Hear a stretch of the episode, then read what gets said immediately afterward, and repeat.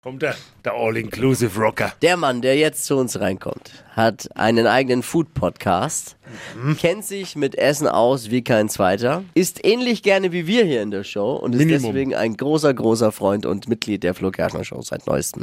Es ist Phil.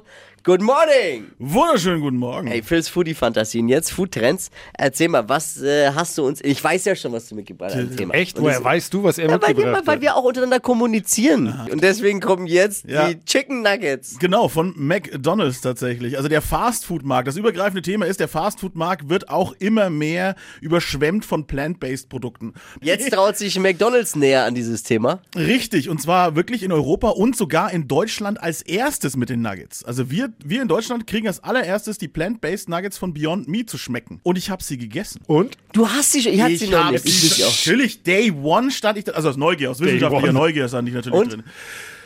Geht.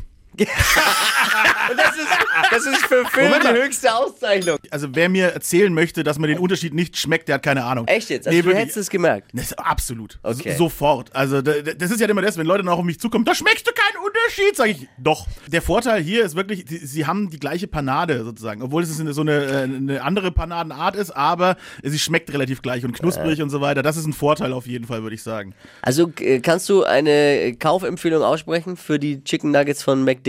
Vielleicht. Also ja, also ja. Das bedeutet bei Phil schon ja. wer's, wer, wer, wer, wer's, wer's will, wer's muss. Ja, kann man mal probieren. Ich bin unterwegs zum Golden M heute mal.